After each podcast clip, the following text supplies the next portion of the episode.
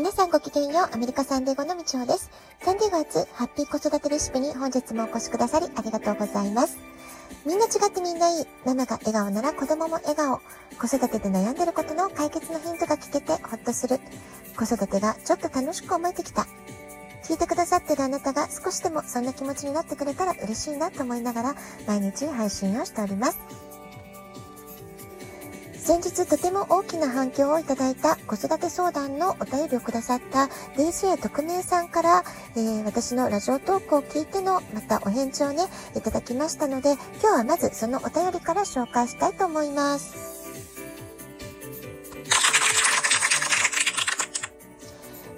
みちほ様、先日はラジオトークでご回答いただきまして本当にありがとうございました。こちらの一方的な質問にもかかわらず、とても丁寧にお返事をいただき本当に嬉しかったです。ありがとうございました。みちほ様だったらどのように考えるのかというヒントをいただき、私も娘に対してできないところを探すのではなく、できるところ、得意なところをたくさん褒めていこうと思います。美女様がおっしゃったように、私にはかなり固定概念があるんだと痛感しました。自分が思った子供のイメージと違うと、それだけで心配になっていた自分がいます。けれど、今回、みちほ様に気づかせていただいたので、少しずつ自分の考えと違っても、いろいろな見方ができるように、自分で意識していこうと思います。これからもみちお様のラジオトークを応援しています。最後になりましたが、暑い毎日、体調崩されませんように、お体にご自愛くださいませ。本当にありがとうございました。ということでね、DJ 特命さん本当にありがとうございます。えー、こちらね、えー、元気の玉と一緒にね、えー、とても丁寧なお返事をいただきました。本当に心から感謝しております。ありがとうございます。え今ね、本当原文いただいたままを、え読ま、読み上げさせていただいたんですけれども、とっても真面目で一生懸命心を込めて子育てをされていらっしゃるお母様なんだろうなってことをね、え文章からも伝わってきました。ね、固定概念って書いてありましたけれども、そうなんですよね。この固定概念って、え、実はね、とっても厄介なんです。そして、このね、えー、お母様だけじゃなくって、私も含めみんなね、この固定概念を持っています。自分の思い込みだったりとか、自分が育った環境で作り上げられた常識みたいなものですよね。ま何かしらね、凝り固まった固定概念っていうのをね、人は持っているものだったりします。で、私自身もまだまだどんどん手放していかなくちゃいけないなと思う固定概念いろいろあるんだとは思いますが、え、私の場合はアメリカで子育てをして、えー、まあそのね、海外生活、アメリカ生活の中で、えー、子育てをしていますと、自分の常識が全く通用しない場面にたくさん遭遇したりするわけです。ですから、日本にいた時よりは、あの、自分のこう殻をね、どんどんどんどんこう、ペリッと破っていかなくちゃいけないというか、自分の思考の癖みたいなものを、あれ、私が違うのかな？あ、周りの人はそういう考え方をするんだとか、そういう反応をするんだ。まあ、そういうね、え、体験をすればするほど、より柔軟に、よりオープンに、えー、考えを、えー、変化させていくこと、まあ、それがね、できるようになっていったような気がいたします。でね、えー、誰でもそうなんですけれども、あ、この人ね共感できるなとか、あ、私と似ている価値観だわって思うことはもちろんあると思うんですけれども、全く100%同じものの見方、考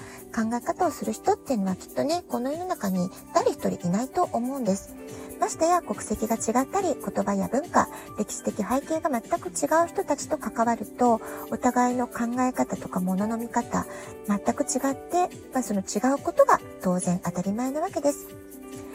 それから、その、まあ、育った環境だけではなくって、ジェネレーションですよね。えっ、ー、と、まあ、親子の間でもジェネレーションギャップ、年代による考え方の違いってどうしても発生するわけなんですけれども、まあ、そういったことも違いを認め合う、そういうね、えー、オープンな考え方でいると、そんなに、えー、ぶつかり合うこともないんじゃないかなっていう気がしています。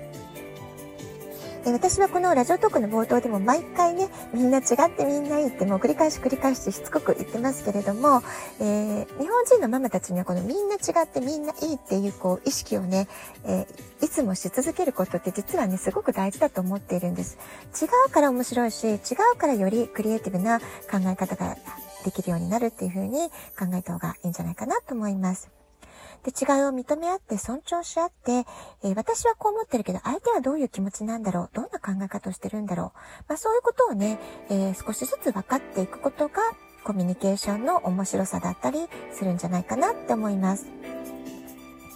親子といえども別な人格です。個性も違います。極端な話、いいところだけを見つけて褒めるっていうふうに決めてしまえば、親側の意識がもう本当にね、コロッと変わるわけです。で、そうするとね、結構ね、楽になると思うんですよね。なので、ぜひね、えー、やってみてほしいなと思います。で、そんな風にママがちょっと見方を変えるだけで、えー、おのずとね、子供への関わり方とか、声のかけ方とか、言葉の使い方、きっとね、変わっていくんです。そうすると、親子関係も何かしらいい変化が起きるんじゃないかなっていう風に思います。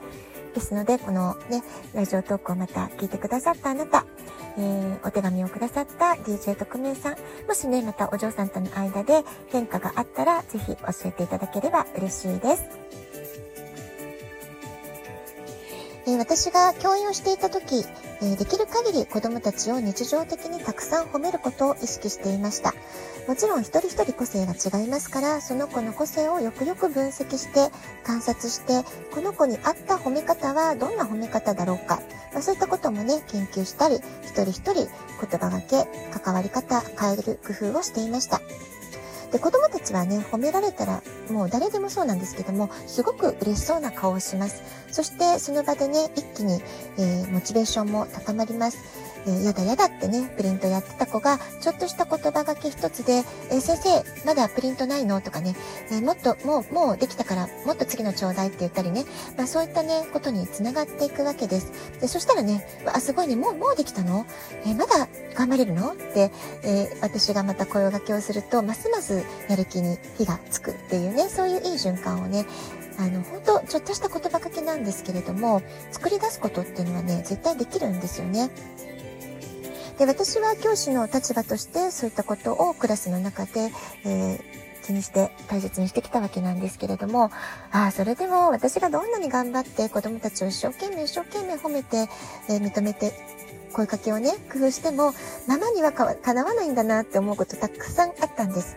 子供たちはママからの褒め言葉をいつもいつも待っています。ですからね、あの、褒めてあげてほしいんです。本当にお願いします。えー、まあね、ママの方のね、都合っていうのもあって、私たち親世代が自分が子供の時にあまり褒められた記憶がないとか、ダメ出しの子育て、あれもダメ、これはダメ、ね、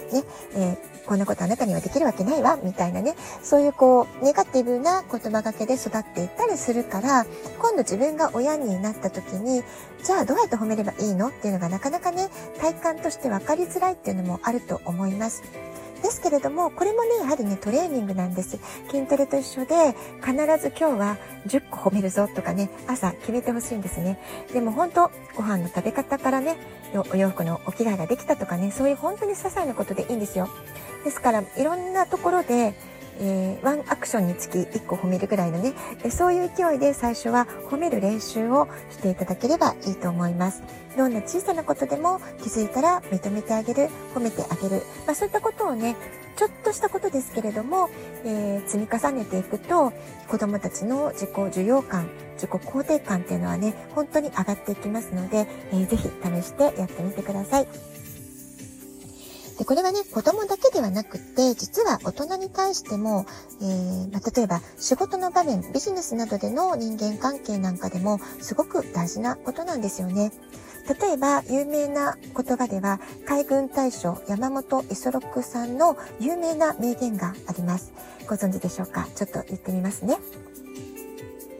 やってみせ、言って聞かせてさせてみて、褒めてやらねば人は動かじ。